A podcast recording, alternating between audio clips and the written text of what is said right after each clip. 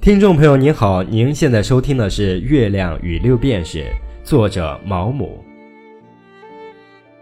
后来发生的事情表明，斯特里克兰太太是个坚强的女人，再大的痛苦她也隐藏着不露痕迹。她很是机灵，明白反复诉苦很久会让人厌烦，所以她刻意避免在别人面前流露悲戚的情绪。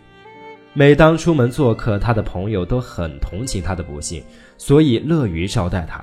他的言谈举止非常得体，他勇敢而不放肆，高兴而不忘形。他宁愿倾听别人的烦恼，而不诉说自己的忧愁。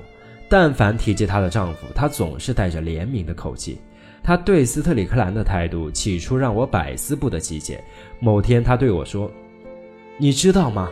我相信你搞错了。”查尔斯不是一个人，根据某个可靠的人所说的话，这人是谁？我不能告诉你，他不是独自离开英国的。假如是这样的话，那他在隐藏行踪方面是个天才啊！他不敢看我，脸上有点发红。我的意思是说，如果有人跟你说起这件事，当他说他某个女人私奔的时候，你不要反驳他们。我当然不会。他随即换了话题。仿佛刚才说的那件事对他来讲毫不重要。我很快发现有个奇怪的故事在他的朋友圈里很流传。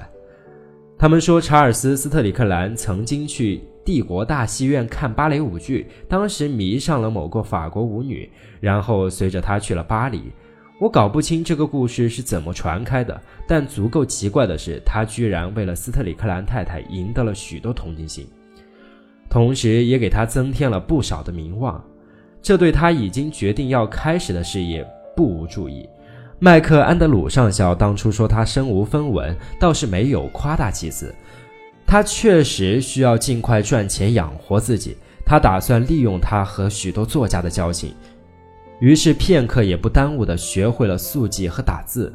他的教养和学识使得人们以为他的效率可能会比普通打字员更高。